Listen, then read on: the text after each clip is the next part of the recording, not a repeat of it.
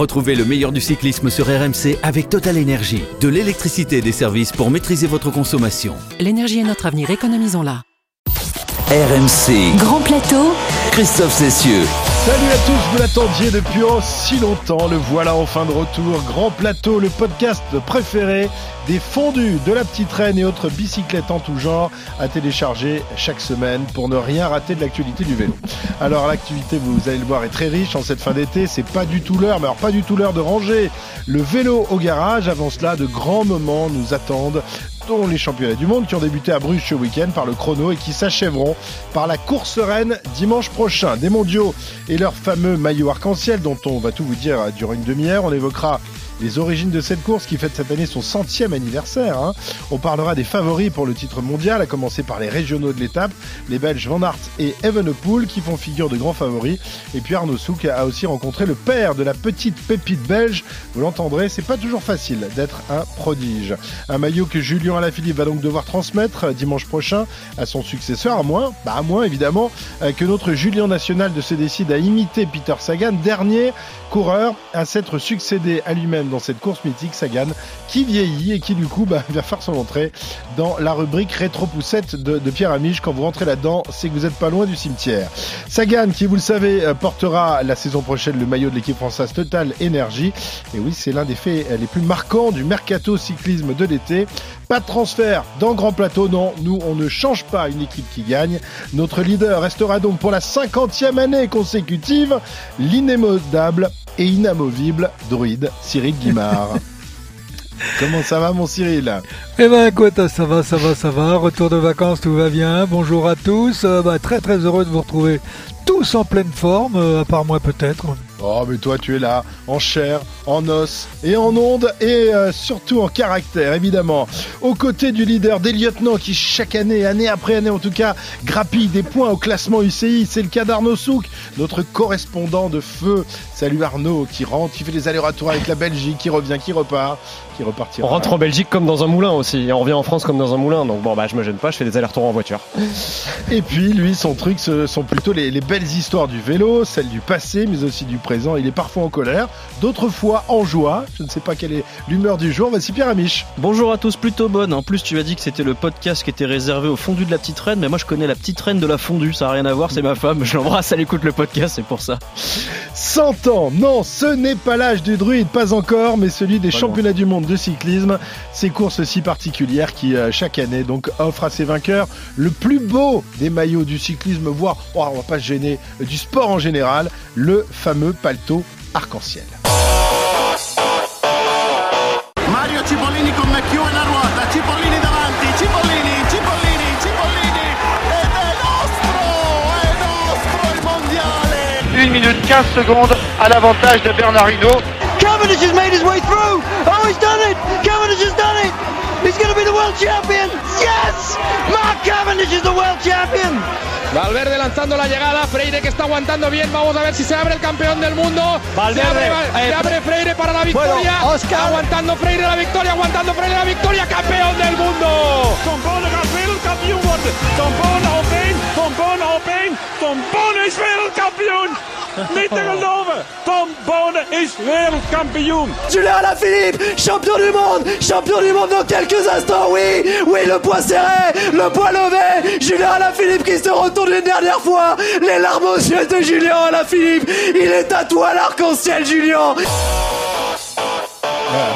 Maintenant, il va falloir élire le plus le plus euh, énervé de tous les commentateurs. Euh, moi, j'ai ma petite idée quand même. Hein. c'est Il est- facile, il les écrase tous. Ah, il les écrase tous. hein. Tous. Dans l'émotion, je sais pas. Il, est, il, se- il se lâche total. C'était il y a un an, hein. un hystérique quand même. C'était il y a un an. bon. Bah oui, mais alors ce jour-là, j'ai frisé l'hystérie quand Ah même. oui. hein. Quand j'ai compris à 15 km de l'arrivée qu'il allait peut-être être champion du monde, il m'a traversé un drôle de frisson dans le dos quand même. Évidemment, revêtir ce beau maillot irisé, c'est évidemment un privilège recherché par euh, toutes les générations de, de coureurs cyclistes depuis 100 ans, Pierrot. Euh, alors, tu vas nous, nous raconter un peu justement comment euh, on en est venu à, à ce maillot arc-en-ciel et, et comment euh, a été créée cette, cette course? Bah déjà la première incongruité c'est que le maillot arc-en-ciel en fait il, il est pas arc-en-ciel. Oui je sais ça se voit hein, mais il, il s'agit des couleurs des cinq continents vert pour l'Océanie, noir pour l'Afrique, jaune pour l'Asie, rouge pour les Amériques et bleu pour l'Europe. l'Europe. Et ce, maillot de champion du monde, il est moins vieux que la course parce que la course fête son centenaire. La première édition en 1921 se fait sans maillot qui lui n'apparaît qu'en 1927. La raison, elle est très simple, c'est que les cinq premières éditions sont réservées à des coureurs amateurs et le premier vainqueur, il y a un siècle, se nomme alors Gunnar Skold, premier et dernier vainqueur suédois de la course en ligne.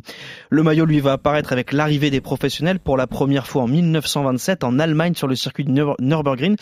Au départ, ils sont 55, 33 amateurs et 22 professionnels. Ils ne sont que 18 à franchir la ligne. Et c'est l'Italien Alfredo Binda qui l'emporte, le premier de ces, trois titres. Et il devient le premier du porteur, le le premier porteur du maillot irisé qui deviendra légendaire. En 31, l'épreuve se transforme et devient un contre-la-montre. L'expérience ne durera qu'u- qu'un an et il faudra attendre 94 pour que le chrono devienne une épreuve à part entière. Ce dimanche, l'UCI distribuera le 88e maillot de son histoire. À noter qu'ils ne sont que 6 à avoir su conserver leur titre. Les Belges Rick van Stenbergen, Georges Ronceau et Eric Van Looy, les Italiens Bugno et Bettini et Peter Sagan, seul et unique coureur à avoir réussi le three-peat, le coup du chapeau, trois succès consécutifs. Enfin, si on se tourne vers les continents, mis à l'honneur par ce maillot, aucun coureur asiatique ou africain ne l'a remporté. Evans sauve le bilan océanien avec un succès et les Amériques se contentent de trois titres en un siècle, Lance Armstrong et Greg LeMond deux fois. Et on rappelle que ce maillot arc-en-ciel récompense tous les champions du monde de toutes les disciplines du cyclisme, hein, pas seulement la route. Je crois qu'en tout, il y en a une trentaine qui sont di- distribués chaque année lors de- des championnats du monde, qui se déroulent sur piste, sur route, euh, en BMX, BMX. en VTT, euh, partout. Euh, alors, Cyril, je sais que ce maillot, tu ne l'as pas approché de trop près. Enfin, tu il n'est pas dans ta collection, en tous les cas, à la maison en, en Bretagne. Non, Euh, mais je l'ai, je l'ai approché de près. J'étais deux fois sur le podium quand même. Ah, quand même. Quand Ah oui, Eh ben oui, ben oui, il ben oui, oublie, je l'ai- il oublie. Cyril. Je l'ai, je l'ai regardé seulement. Tu l'as regardé? C'est, pour toi, c'est le plus beau euh, maillot distinctif de, de la planète cyclisme? Oui, euh, incontestablement dans la mesure où euh, il se déroule sur un jour avec euh, tous les meilleurs coureurs du monde, théoriquement, enfin en règle générale. Et c'est un maillot que vous portez également euh, pendant toute une année, voire plus lorsqu'il y a une pandémie. Oui, pour moi, c'est un maillot absolument, absolument extraordinaire. Alors, euh, ça ne remet pas en cause euh, la, la, la, notoriété et- et la joie de porter un maillot jaune ou un maillot ou un maillot rose, mais euh, il a quand même quelque chose de plus que tous les autres, oui. Ouais.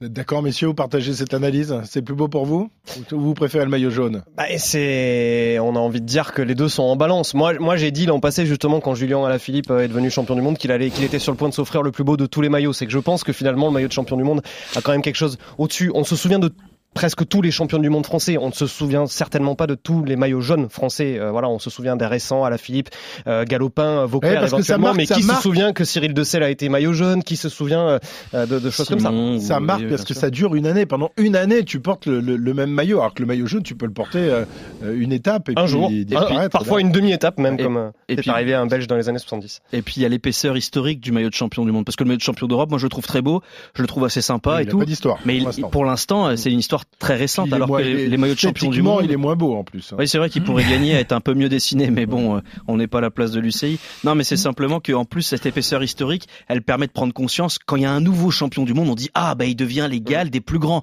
Il devient l'égal de Ouais. de Merckx, de, de tous ces, de, ces, de tous ces coureurs-là. Et c'est quand même pas rien. Et je pense que on est rarement champion du monde par hasard, donc l'avoir un an, même des, des coureurs qui l'ont finalement assez peu porté, comme Mats Pedersen, qu'on on l'a presque oublié, mais il était champion du monde, il l'a très très peu porté, mais dans l'histoire, il s'est inscrit comme un des meilleurs coureurs de sa génération en le remportant, et ça c'est magnifique. Oui, alors moi, il y a, il y a une chose qui me dérange un petit peu euh, depuis quelques années, euh, c'est qu'on arrive à une trentaine de maillots. Et à mon avis, ça déprécie véritablement la valeur de ce maillot. Alors pourquoi je dis ça? Tout simplement parce qu'il doit y avoir qu'un champion du monde par discipline. Euh, là, aujourd'hui, on donne des maillots de champion du monde à des juniors, euh, à des espoirs, alors qu'il n'y a pas une équité sportive au niveau des juniors. Au niveau des juniors, ils sont en pleine formation, euh, que ce soit sur le plan endocrinien, sur le plan physiologique, sur le plan biologique, et on n'a donc pas une équité puisque tous ces jeunes ne sont pas arrivés à maturité. Et donc pour moi, décliner au niveau des espoirs qui en plus sont sur quatre ans. Donc euh, on a là on a on a des des des, des, des différences de niveau biologique et physiologique euh, qui sont énormes. Et je pense qu'on devrait trouver un autre terme. Il ne devrait y avoir qu'un seul maillot de champion du monde par, Par discipline, discipline, qu'il y en a une pour le contre-la-montre, ok. Mais élite, c'est le, le champion du monde, ça doit être l'élite. C'est pas un junior qui peut être champion du monde. Alors le, pas le maillot de champion du monde du contre-la-montre, il est un peu différent parce qu'il y a un chrono qui est dessiné aussi entre les entre les les les, les étoiles, pas les étoiles, mais les bandes euh, colorées quoi. Et puis on porte quand même beaucoup moins souvent. euh, Oui, que, ça. Tu que ne le portes que pendant les épreuves chronométrées, donc c'est un peu. Oui, mais moi je ne serais pas, je ne serais pas hostile euh, à ce qu'il y ait effectivement un maillot de champion du monde sur l'épreuve en ligne, tel qu'on va la vivre dimanche prochain. Le contre-la-montre qu'on a euh, qu'on a vécu hier, qui a été fabuleux, parce que c'est une discipline particulière, mais pourquoi pas non plus un titre de champion du monde des grimpeurs. On part en bas du Tourmalet, on arrive, Ah ouais, ouais, on, a- ouais. on, a- on arrive au sommet, et puis et puis on peut faire aussi, eh bien un champion du monde de la descente, ce que tout le monde euh, que ne, ne, ne veut pas entendre parler. Moi j'adorerais ça, champion du monde de la descente. Oui, puis comme ça on a cinq Ça, maillots tu de champion du mal, monde. Pierrot, Ouais, c'est le seul où je peux rivaliser, je pense. non, mais... Le Non mais voilà, moi je, moi je trouve que dans les catégories jeunes, alors qu'on n'est pas formé, qu'on n'est pas adulte, on ne peut pas être champion du monde.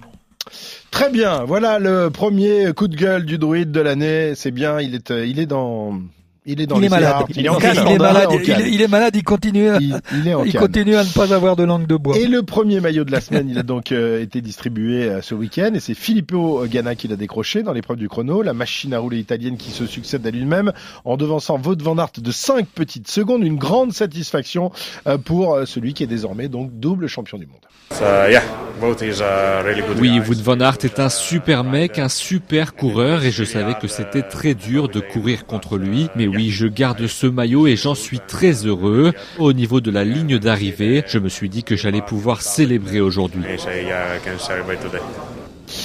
Ghana qui n'avait pris que la cinquième place du chrono des Jeux Olympiques, mais il faut dire que ce jour-là, euh, Arnaud, il avait d'autres chats à fouetter puisque les Jeux Olympiques, il s'alignait surtout Oui. euh, dans l'épreuve de, de, de poursuite par équipe et qu'il est allé décrocher l'or là. Oui, et euh, d'ailleurs l'Italie avait été tout simplement monstrueuse ce jour-là dans le dans le Vélodrome effectivement du côté de, de Izou. Mais en tout cas non, c'est une très très belle performance hein, réalisée par par Filippo Ganna. Faut quand même le le faire. Je, je dois avouer que je me suis pas plongé dans le palmarès des championnats du monde de chrono, mais je pense que c'est quand même relativement rare aussi de, de garder son maillot de, de champion du monde. Et surtout, on a vu un mano à mano exceptionnel hier sur 43 km Mm. entre Filippo Ganna et Wout van Aert. C'était vraiment génial. Euh, Wout van Aert qui avait euh, claqué euh, le, le meilleur le meilleur temps sur le premier intermédiaire et derrière l'écart s'est réduit et finalement Filippo Ganna qui a presque tapé le sprint sur la ligne pour aller s'emparer de ce, ce maillot de, de champion du monde. C'est vraiment une superbe course qu'on a vue hier.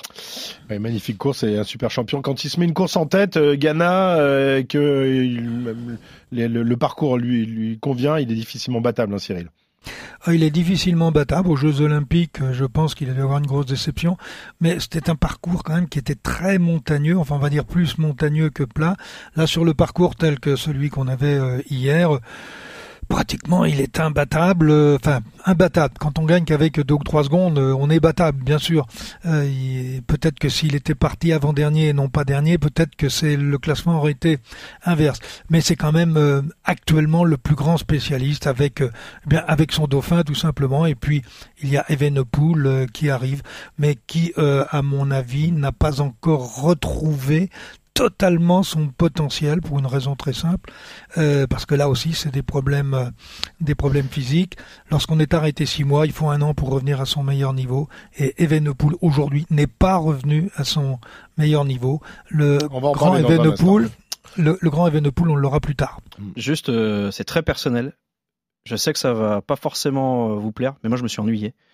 Je me suis ennuyé Mais sur ce t'aimes pas chrono. le chrono, toi Non, c'est pas jamais aimé ça Non, non, non, c'est pas ça. que les étapes de montagne ou Non, le non, non, pas du tout, pas du tout. Il y a des chronos qui me plaisent, mais le, pro, bon, le parcours, bon, bah, Ah, c'était c'était pas, tout plat, oui. voilà, c'était pas Ah bah, merveilleux. c'est un chrono C'est joli, ça hein. parle Oui, de non, la mais- plage et mais- tout, c'est Mais c'est sympa. pas ça, c'est pas ça le problème. Le non problème, c'est qu'il y avait pas il y avait pas écart. il y avait pas Julien Non, mais on n'a avait pas, eu, Julien. on n'a Non, mais pas eu ça, un c'est la écart. spécificité des championnats du monde. On n'a Tu- pas un as- tu as- écart. Tu as, l'impression, euh, euh, parce que euh, tu as des, écarts immédiatement et tu en, raffoles sur, le- sur les routes du Tour de France ou même sur les grands tours, mais sur les épreuves UCI, tu n'as jamais le moindre écart. Une Mais c'est, quand même un problème. C'est-à-dire qu'on on se tape habite en Suisse, il 50 devrait avoir bornes. chronos, ça. On se tape 50 bornes de gars tout seuls qui roulent dans des positions magnifiques, mais on ne sait pas s'ils sont efficaces ou pas. C'est moi, je suis incapable de vous à dire. Les Alors, chrono. Hein. non, mais je- je- on a quand même, j'ai la prétention de regarder beaucoup de courses.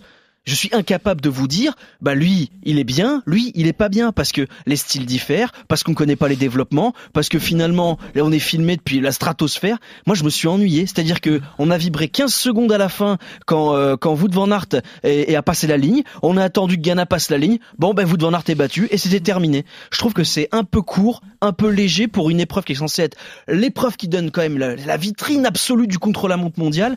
Malgré le- la densité exceptionnelle, bah, voilà, je me suis ennuyé. Je trouvais ça très moyen. On va leur acheter des Eh ben, je suis, je suis tout à fait d'accord. Alors moi je suis pas d'accord parce que tout simplement euh, déjà il y avait beaucoup beaucoup de monde au bord de la route et ça c'était quand même une grande fête en Belgique hier et ça c'est à signaler parce que ça faisait un moment qu'on n'avait pas vu ça et on a vu que Ouais, les toi, Belges t'as la chance d'être en les Belges était devant la télé.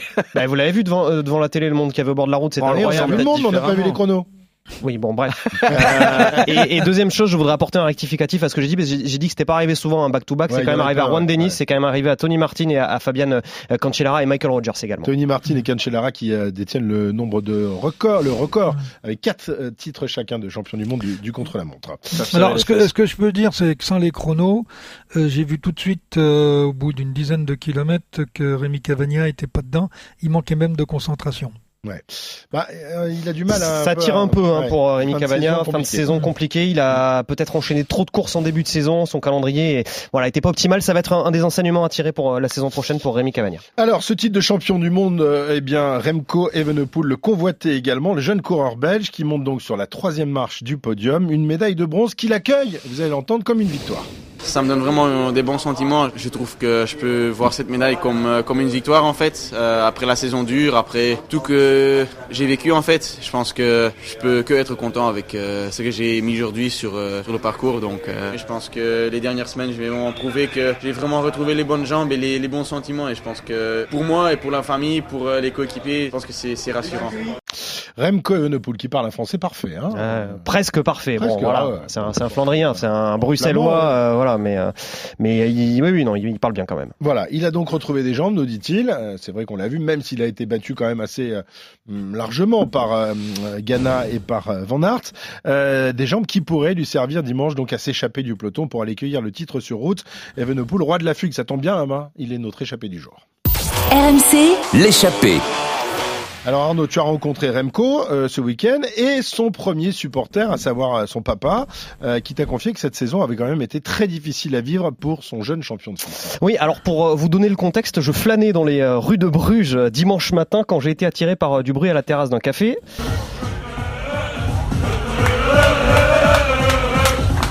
Voilà, il s'agissait des, membres les plus éminents d'un des neuf fan clubs belges de Remco Evenepoel. Parmi eux, dos à la rue, lunettes noires sur le nez pour rester incognito, l'ancien professionnel Patrick Evenepoel qui a accepté de se confier à mon micro de journaliste. C'est un petit peu une épreuve pour lui au point que l'un de ses amis, au moment où nous nous sommes éclipsés pour discuter, a fait mine, écoutez bien, de lui tendre un tube de pommade ou de vaseline. Je vais pas vous faire un dessin. Bref, voici d'abord les mots de Patrick Evenepoel quand il repense à la chute de son fils passé euh, par-dessus un pont lors du Tour de Lombardie en 2020. Je vais vous dire honnêtement, pour moi et mon épouse, le plus important c'est qu'il est encore là, qu'il est là où ce qu'il voulait être, et les résultats, ça vient en deuxième place pour nous. Ça veut dire que vous avez peur des fois aussi, notamment Non, après. euh, non, pas peur, mais content. Il y a des autres parents qui n'ont pas eu la chance que nous avons eue, qui ont perdu leur enfant dans la course, comme euh, Björk Lambrecht, son copain Steph Loos, Wouter Weiland. On pense souvent à ces parents-là que nous, on a quand même une chance qu'il était vivant, car Noël était à notre table. Et maintenant, la course, ok, c'est son métier, c'est son boulot, mais c'est pas le plus important pour nous. Voilà, pas le plus important pour celui qui dispose d'un contrat chez euh, De Koning Quickstep jusqu'en 2026. Pourtant, euh, l'opinion publique belge n'a guère épargné ces derniers mois celui qu'elle espère être le nouvel Eddy Merckx, gravement blessé, donc fin 2020. D'abord incapable de marcher, il reprend finalement euh, le vélo en mars dernier, puis déçoit lors du Giro et des JO. Les critiques violentes fusent de toutes parts, explique Patrick Evenpool. On a eu des lettres menaçantes à la maison, euh, qu'il n'a pas travaillé pour Wout van Aert à Tokyo, mais il n'était pas capable. Il n'était pas bon. La Belgique lui a quand même reproché ce- cela. Et après, euh, on doit être honnête, euh, la presse belge, ils ont essayé de le casser. Il y avait tellement de pression de la presse belge en disant oui, il doit remporter le Giro, il doit prendre le maillot rose. Euh, à un certain moment, on disait qu'il ne plus rouler en vélo. Voilà, et tout cela va très vivement affecter le moral du jeune champion belge, heureusement très entouré, rappelle Patrick Evenpool. À la maison, on a dû travailler avec lui, mentalement. Oui, oui, le psychologue de l'équipe, mais surtout sa maman. Un maman et un fils, c'est toujours euh, quelque chose qui marche toujours. Hein. Père et fils, c'est pas toujours facile, mais maman et fils, et, elle connaît mieux son fils que n'importe qui. Donc c'est quand même elle qui l'a, qui sorti du trou. Et tout à coup, euh, aussi dans l'équipe, ils ont décidé, écoute, cette saison, il n'y a plus rien qui, qui doit. Tu roules comme tu as envie, tu roules où ce que tu as envie. Et ça a commencé à, autour de Danemark, Overijs, Bruxelles, Benelux, euh, championnat d'Europe. Disons que il a une très belle fin de saison. Voilà, une belle fin de saison pour Remco Evenpool avec notamment ses euh, mondiaux euh, en point d'orgue et surtout le Tour de Lombardie en octobre. Ses parents feront le déplacement avec un objectif. Il va participer au Tour de Lombardie et ma femme et moi, on a dit, on va là-bas pour être là pour lui. Parce que ça, ça va être le tournant dans sa tête. Le Tour de Lombardie. Et après, on pourra fermer la page. Si ça se passe bien, vous voulez dire ça va être un, Ouais. un autre Remco Voilà. Ça, c'est le, le- le prochain but. Et en attendant, Patrick Evenepoel a pu se satisfaire donc dimanche de la médaille de bronze de son rejeton lors du chrono des championnats du monde. C'était vraiment, je dois le dire, un entretien assez émouvant que j'ai eu avec euh, Patrick Evenepoel qui a duré une dizaine de minutes. Tu vas aller peut-être installer des filets euh, au bas du pont, là. euh, euh, Peut-être, oui. Où avait chuté Remco. Euh, effectivement, Mais be- beaucoup, beaucoup de lucidité. hein, témoignage de la très part du intéressant. Cyril. Hein Oui. Ouais, ouais, très intéressant. Je trouve très riche. euh, ce que je trouve euh, peut-être plus dommage, euh, c'est que quand on a un coureur comme ça et qu'on s'amuse à l'assassiner en oubliant quand même qu'il a été six mois sans faire de vélo, euh, il y a quand même beaucoup d'incompétents qui écrivent. Et qu'il n'a que 21 ans. Oui, en plus. Mais, mais c'est vrai que la Belgique en a fait un roi avant même qu'il soit prince. euh, et le problème, c'est qu'elle cherche depuis tellement longtemps un successeur à Eddy Merckx qu'elle pensait l'avoir trouvé tout de suite à 18 ans, à Oui, 17 mais c'est ans. c'est- Et- pas, mais- c'est pas la peine de le brûler avant qu'il soit arrivé. Bien sûr. Puis lui, il a rien demandé. Hein. Il a été monté Oui. en flèche, mais lui, il avait rien demandé. Et D'un coup, on le descend parce qu'il n'est pas à la hauteur des attentes qu'il a suscité. Bah, lui, il a rien demandé non plus. Mais Enfin, il était, il était à la hauteur des attentes. Oui, oui, mais ce que, enfin, sur le fait qu'il va succéder à Eddie Merckx, c'est pas lui qui est arrivé un jour en conférence de presse et qui a dit, vous allez voir, je suis le prochain cannibale. Ouais, c'est pas lui qui a dit ça. C'est un peu cruel quand même de le déboîter parce que, bah, on a, on a mis beaucoup d'attentes en lui, mais encore une fois, il a rien demandé. On lui demande d'être à la hauteur, à la hauteur de nos ambitions à nous. Et puis, comme ça, ça, ça, c'est un, réflexe euh, idiot, il faut bien le dire. Mais euh, dès qu'on voit un jeune qui marche, ah c'est le nouveau Hino, c'est le niveau Anctil, c'est le nouveau Ouais, Merck. Bah, c'est le vrai qu'en nouveau France, on est Van pareil. Looy, Hein. euh, C'est un peu le sûr, mais on a- euh, on a le même aussi, problème. hein. Alors, alors ça, je, je pense qu'effectivement, c'est, c'est un tort que, que nous avons, nous les journalistes, mais je ne sais pas si c'est ça qui fait le plus mal euh, à ces jeunes coureurs. Euh, je pense que c'est plutôt les messages Oui, sur les réseaux sur les sociaux. réseaux sociaux, absolument. Parce que là, ça peut, là, c'est sans filtre et ça peut être très, très, très, Oui, oui. très mauvais, très, Non, et puis bon, la Belgique, Parce que nous, on va, on va jamais aller insulter Evenepoel ou un jeune coureur français. Tu le fais euh, pas avec tes faux comptes. Tu fais pas avec tes faux comptes sur Twitter, ça?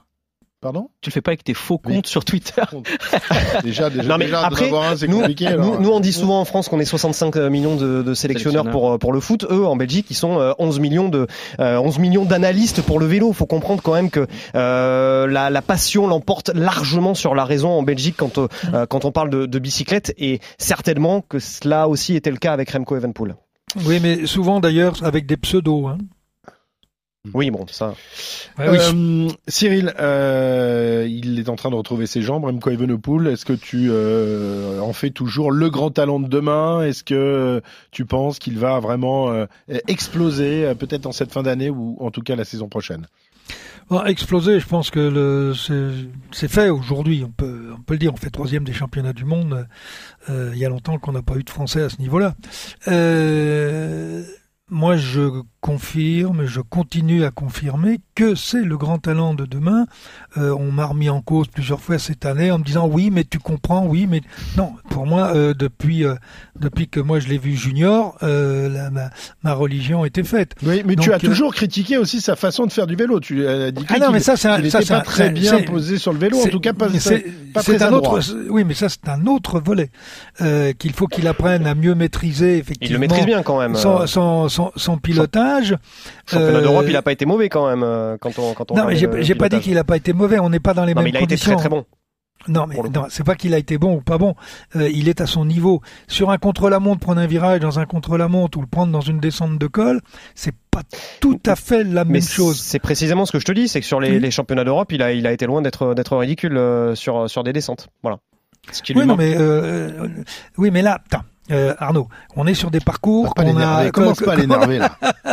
Euh, qu'on a reconnu quatre ou cinq fois ou dix fois, etc. Où on a où on a appris à lâcher les freins, il fallait les lâcher, les reprendre. Euh, son problème, c'est les descentes de col quand il faudra attaquer et qui et qu'il sera en aveugle. Il a un problème avec la euh, avec la, la, la ce qu'on appelle l'espace-temps euh, et puis la prise d'angle. Donc euh, ça, il va falloir qu'il qu'il travaille énormément là-dessus. Mais bon, à 21 ans, il y en a qui étaient plus mauvais que lui et qui se sont améliorés après. Evenepoel qui dimanche prochain sera donc contraint de partager la vedette avec l'autre star belge, Wout van Aert, annoncé comme le futur porteur du maillot arc-en-ciel. Alors est-ce bien la peine de s'aligner contre Wout? Et l'arc-en-ciel peut-il vraiment lui échapper? On en débat tout de suite dans notre partie de manivelle. RMC. La partie de manivelle. Wout van Aert qui pour 5 secondes a donc euh, encore une fois goûté à la médaille d'argent euh, ce week-end alors qu'il était persuadé de pouvoir décrocher l'or. Ça s'est pas joué à grand chose. Il se rattrapera peut-être la, la, dimanche prochain, mais on peut, euh, on peut d'ores et déjà parler, Arnaud, d'une saison exceptionnelle pour le, le, champion flamand. Oui, au point que je vais quand même revenir deux secondes sur cette quatrième médaille d'argent obtenue pour Wout van Aert lors d'un grand championnat du monde sur route. À quoi reconnaît-on un, un immense champion avide de succès? Un peu une déception parce que c'est une médaille d'argent de nouveau. C'est un peu dur d'accepter. Voilà, dur d'accepter. Pourtant, Van Aert aura ébloui, tu l'as dit Christophe, de sa classe et de son talent cette année 2021. Champion de Belgique, vainqueur de trois étapes sur le Tour de France, une au Ventoux, une au sprint sur les champs et la veille lors du contre-la-montre dans le vignoble bordelais, lauréat du Tour de Grande-Bretagne, vainqueur de Gand-Wevelgem, de l'Amstel Gold Race, deuxième aux Jeux Olympiques et j'en passe. Pourtant, son appétit de victoire est insatiable et lui ne jure désormais que par un titre de champion du monde à domicile dimanche prochain. J'ai entraîné pour ça euh, depuis deux mois. Après les Jeux Olympiques, c'était mon seul focus. Donc, euh, je suis euh, très content avec les jambes, très motivé et chercher la médaille d'or euh, à, Louvain. C'est un grand objectif. Tout cela sans oublier les capacités euh, tout terrain de la bête belge l'hiver dernier. Wout van Aert s'est également adjugé le classement général de la Coupe du Monde de, de cyclocross. Il y a comme quand même un sentiment d'invincibilité quand on regarde le, le, le, le bad boy, j'allais dire, ou plutôt le beau gosse, le beau gosse de, de, la, de la Belgique du vélo. Voilà, Wout van Aert, grand favori donc pour euh, ce titre de champion du monde. Cyril, la, la course des mondiaux a vraiment des allures de, de classique belge hein, cette année euh, et semble correspondre à merveille aux qualités de Van Aert. Hein. Il n'y a pas qu'à lui, mais euh, en grande partie à lui. Ben, au flamand déjà. Mmh, J'ai essayé d'ailleurs de découvrir ce parcours, ce qui est assez difficile, parce qu'on est sur quelque chose d'atypique, puisqu'on va avoir une première partie en ligne, à peu près une cinquantaine de kilomètres. Après, on va faire une grande boucle d'à peu près 160 kilomètres. On va arriver sur le circuit d'arrivée on va faire quatre tours, on repart sur la deuxième grande boucle mmh. qu'on a fait pour revenir par deux derniers petits tours. Et là, il y a, bah, j'ai tout en fait. ça. Voilà. Il, y a, deux boucles différentes, il y a deux boucles une autour. Louvain et une dans les euh, dans les euh, dans les monts. Voilà. Mais entre temps, on revient sur le circuit. On revient tourner sur le circuit. Oui, oui, oui, tout à fait. Ouais. Alors, j'ai l'impression, vous savez, quand on fait toutes les toutes les classiques flandriennes, euh, en partant de l'ex Edvolk, le Newsblad, Kurn, etc. Eh bien, on va tourner sur toutes ces routes que les Belges connaissent par cœur, non seulement euh, en compétition, mais même à l'entraînement, avec les mêmes types de boss. Oui, je sais, ça va être une classique flandrienne qui va donner un titre de champion du monde. Juste pour vous dire 42 monts répertoriés, 2562 mètres de dénivelé positif, 268 km 300. C'est mal plat comme pays. Hein. C'est mal plat. Aucun mont en revanche, et c'est logique puisque nous serons à l'est de Bruxelles, ne correspond euh, au parcours du, du Tour des, des Flandres. Euh, voilà. Voilà, une peut-être le parcours d'une future classique. Pourquoi pas hein En tout cas, c'est au départ. Alors il y a ici, il y a quelque chose qui correspond, c'est le départ à Anvers. Voilà. Ouais. Puis 270 bornes, euh, ça fait une grosse classique ah maintenant. Bah, a... ah bah c'est une bonne classique, hein, c'est un Tour des Flandres. Voilà, exactement. Alors, euh, le problème, comme souvent dans, dans les mondiaux, eh bien, ce sont euh, les équipes, euh, les équipes constituées l'espace d'une journée ou deux par an. Euh, donc, il faut les construire en mélangeant, en mélangeant les, les égaux des, des champions. Est-ce que l'association Van Aert Evenepoel peut fonctionner? Tiens, bah Pierre. Oui. Bah oui, oui évidemment qu'on a deux cadors, deux monstres. Il vaut mieux les avoir avec soi que contre soi, c'est sûr, parce que je me, je me sentirais plus à l'aise dans l'état d'esprit du sélectionneur belge que dans celui des autres. Parce que là, clairement, on peut toujours imaginer un scénario de course où Remco peut démarrer à 40 bornes de l'arrivée. Si personne va le chercher, il va gagner. Et si ça revient, ben il peut régler tout le monde au sprint. Je, je, je vois mal, surtout un scénario où il ne gagnerait pas. Alors, je, ouais, oui, évidemment, évidemment, avoir les deux, c'est formidable. Moi, je- est-ce que est-ce qu'on pourrait se livrer un petit jeu des pronostics? Bien Je sais sûr. pas si on avait un petit top 3 à, à donner. euh, par exemple, euh, mon cher druide, toi, tu mettrais qui dans ton top 3 Vous devant Mars, ça, ça me paraît évident, mais qui seraient les deux autres?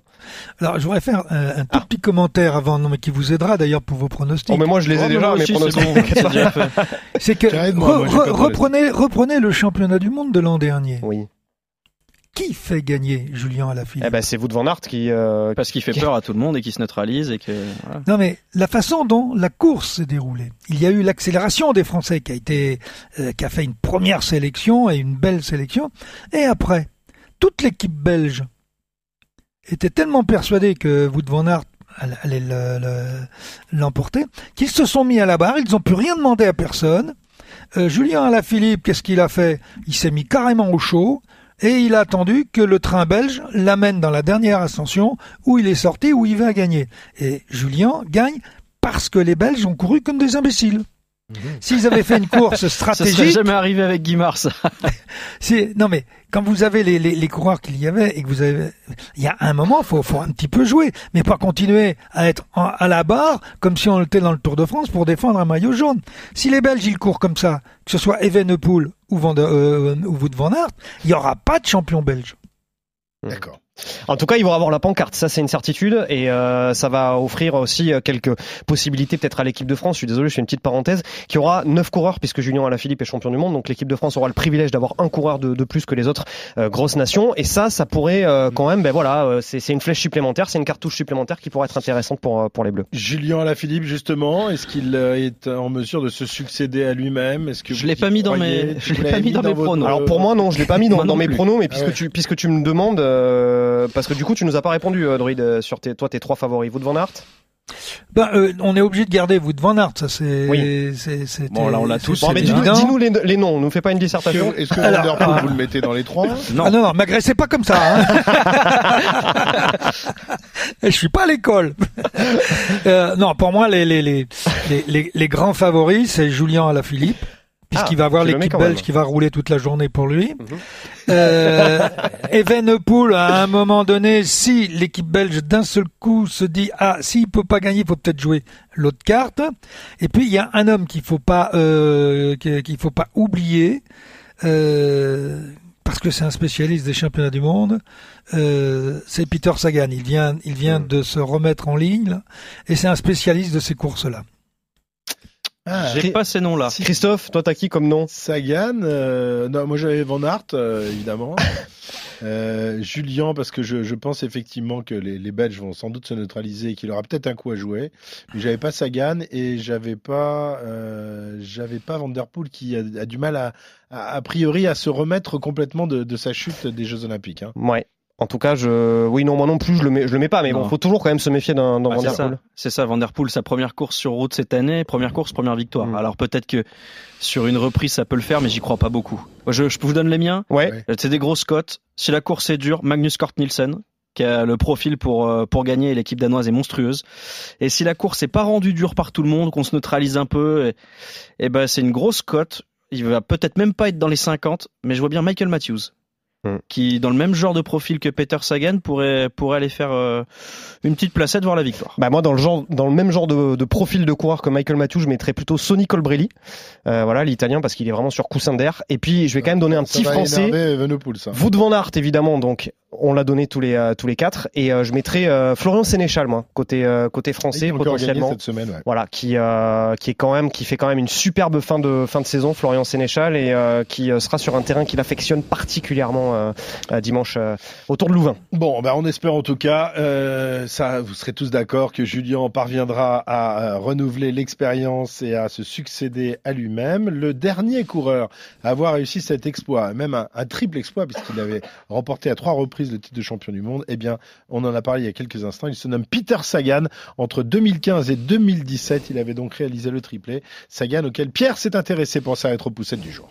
C'est à Zandvoort, en Hollande, que se déroule le championnat du monde de cyclisme. RMC, André Darrigade est le plus rapide au sprint. la rétro-poussette. Rambo, Chuck Norris, Hulk, Terminator. Depuis ses débuts fracassants, Peter Sagan a multiplié les succès et les surnoms. Et si le monde du vélo n'a pas attendu ses 20 ans pour le connaître, Le grand public va le découvrir à seulement 21 et demi. Nous sommes en juillet 2012. Les monstres du sprint sont sur la grande boucle et ils se nomment André Greppel, Mark Cavendish, Edouard Boissonhagen ou encore Mathieu Goss. Le gamin slovaque, lui, eh bien, va les dominer. Premier tour, première étape, première victoire. Ça va se jouer entre Peter Sagan et Fabian Cancellara, mais le plus rapide des deux. Si sprint il y a, d'autant que c'est un petit peu plus plat, ce sera Sagan. Alors Cancellara, il est malin, il a compris, s'écarter un tout petit peu. Accélération de Sagan, c'est le plus rapide. Sagan, c'est le plus malin. Cancellara, c'est le plus expérimenté.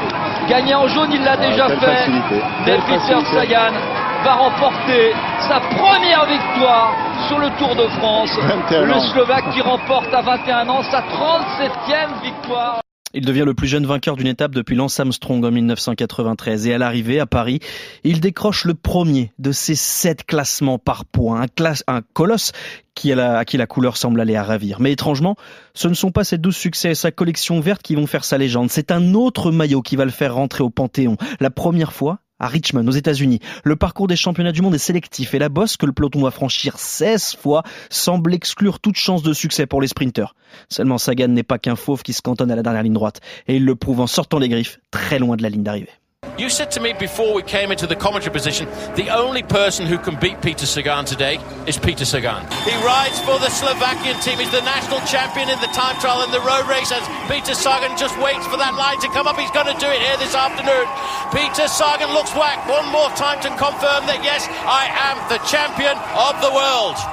Well, Christian, what about that? That was unbelievable.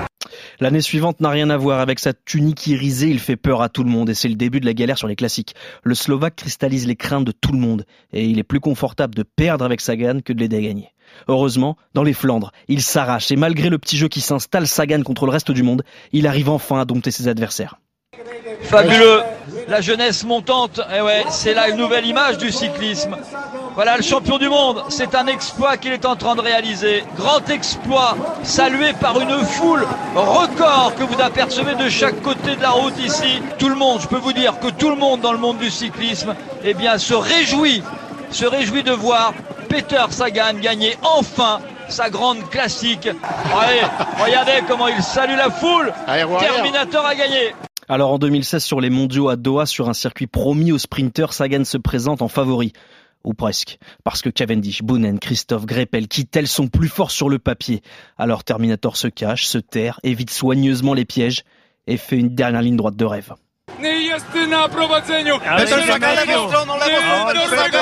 Sagan, Sagan. Sagan, Un doublé qu'ils ne sont que 6 à avoir réalisé jusqu'à là. Peter Sagan n'a que 26 ans et il fait déjà partie des plus grands coureurs de l'histoire. Alors si certains peuvent en douter, ne serait-ce que quelques instants, à Bergen en 2017, de nouveau sur un circuit réservé aux puncher sprinter, Sagan domine le monde entier. Christophe, Alexander Christophe qui lance son sprint de loin. Alexander Christophe avec Michael Matthews, Peter Sagan. Alexander Christophe toujours en tête avec Peter Sagan qui débouche. Peter Sagan, Christophe. Ah c'est Peter Sagan qui s'impose. Le triplé pour Peter Sagan a priori. Je suis pas sûr, moi. Mais quelle finale de fou Je suis pas sûr que ce soit finale Sagan. de fou On annonce Peter Sagan. Peter en tout Sagan, cas. a priori, c'est Peter Sagan Le triplé, c'est unique dans les annales des championnats du monde. Peter Sagan qui décroche un troisième titre mondial. Le premier coureur de l'histoire à réaliser le triplé, de quoi forger son palmarès. Mais sa légende prend petit à petit de l'épaisseur en dehors du vélo. Parce que Sagan est un enfant prodige, mais surtout un vrai gamin. Peter Sagan, many congratulations. It was a whole different story today, that sprint. What a, what a finish. oh, thank you. Peter Sagan, um, the sprint, the moment when you um, went wide in that curve, was that the moment you lost today? No. Peter, do you like this race? Yeah, it's nice, yeah. Mm-hmm. You were very Why you don't attack? Why you didn't attack? Waarom had je niet uh, aangevallen, vraag? You have to attack. I, I don't uh, go for you. Yeah, because we said uh, to go for a sprint. Ah. Au final, même si sa carrière n'est pas encore terminée, Sagan restera comme l'un des plus grands, l'un des plus fantasques et les plus doués de sa génération. Reste une question. Peto le magnifique est-il encore capable de gagner une grande course? Et les meilleures années du prodige ne sont-elles pas déjà derrière lui?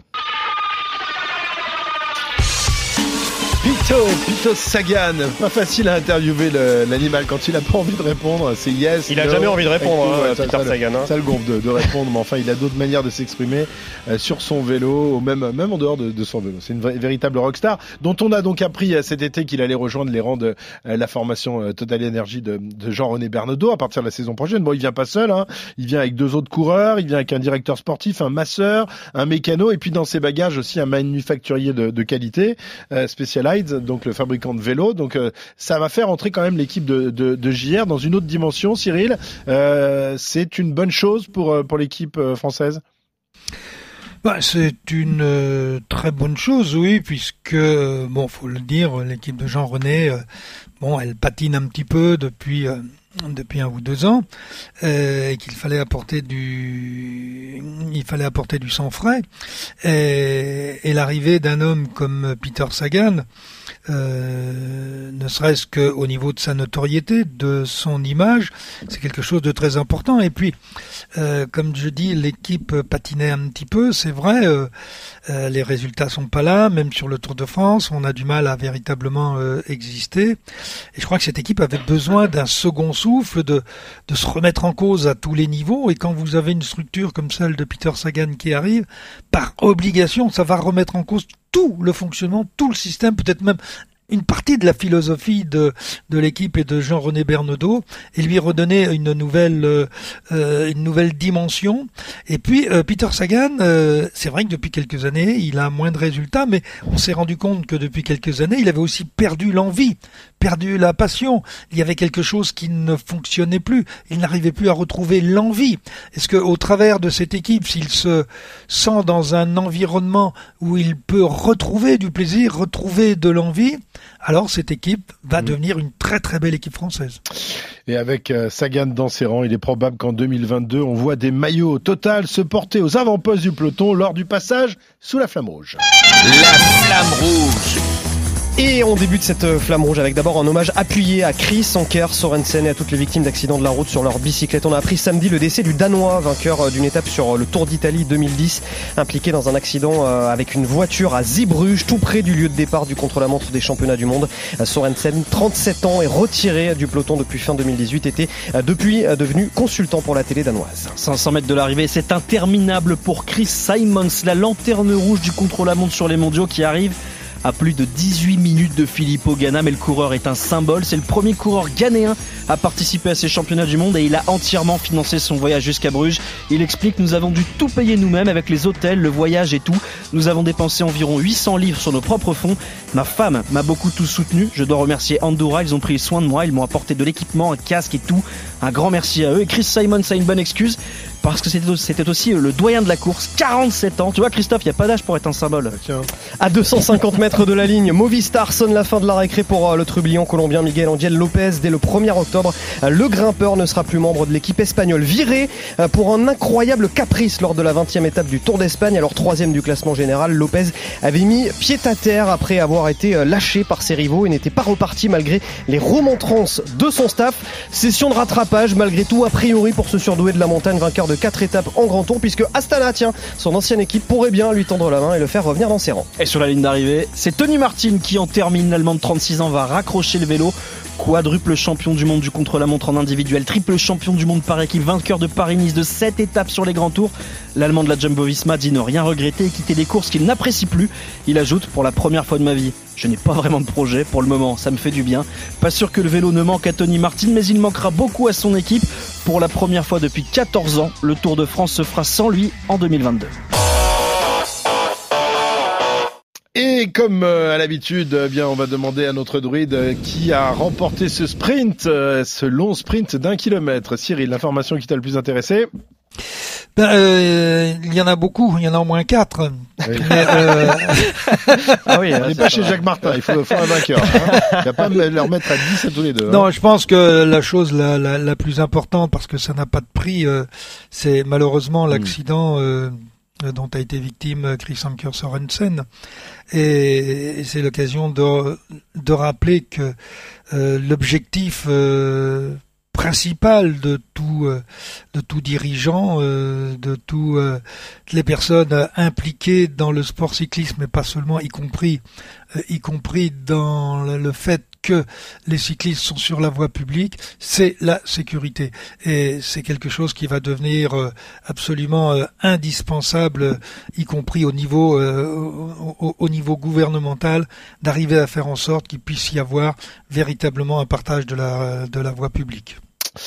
Très bien, merci, merci messieurs du Grand Plateau. Je vois que vous êtes en pleine forme. On va encore se régaler pendant de longs mois, de longues semaines. La semaine prochaine, évidemment, on débriefera ce qui va se passer le week-end prochain à Bruges, à Anvers. Ça va être monstrueux. qui va se Ça va être génial. La Tu- fête du tu vélo, nous ça- reviens avec une voix normale quand même. Tu vas essayer Ah, je pas pensais que t'allais me demander de revenir avec des gaufres liégeoises et du, euh, Ah, du chocolat, mais non, en fait, c'est avec si- une voix normale. si tu veux, Si tu veux, je, je suis d'accord. Bon, allez, vas-y. Hein Hein Mais c'est vraiment parce que c'est toi. Des petites gaufres. Ah, une bonne, une bonne idée. Non, je suis en période de sèche, je prépare euh, Ah oui, la saison de cyclo. Ouais. Les sous-boîtes attendent. Merci Cyril, Pierrot et Arnaud. On se retrouve la semaine prochaine dans euh, Grand Plateau. Bonne semaine. Retrouvez le meilleur du cyclisme sur RMC avec Total Énergie. De l'électricité et des services pour maîtriser votre consommation. L'énergie est notre avenir, économisons-la.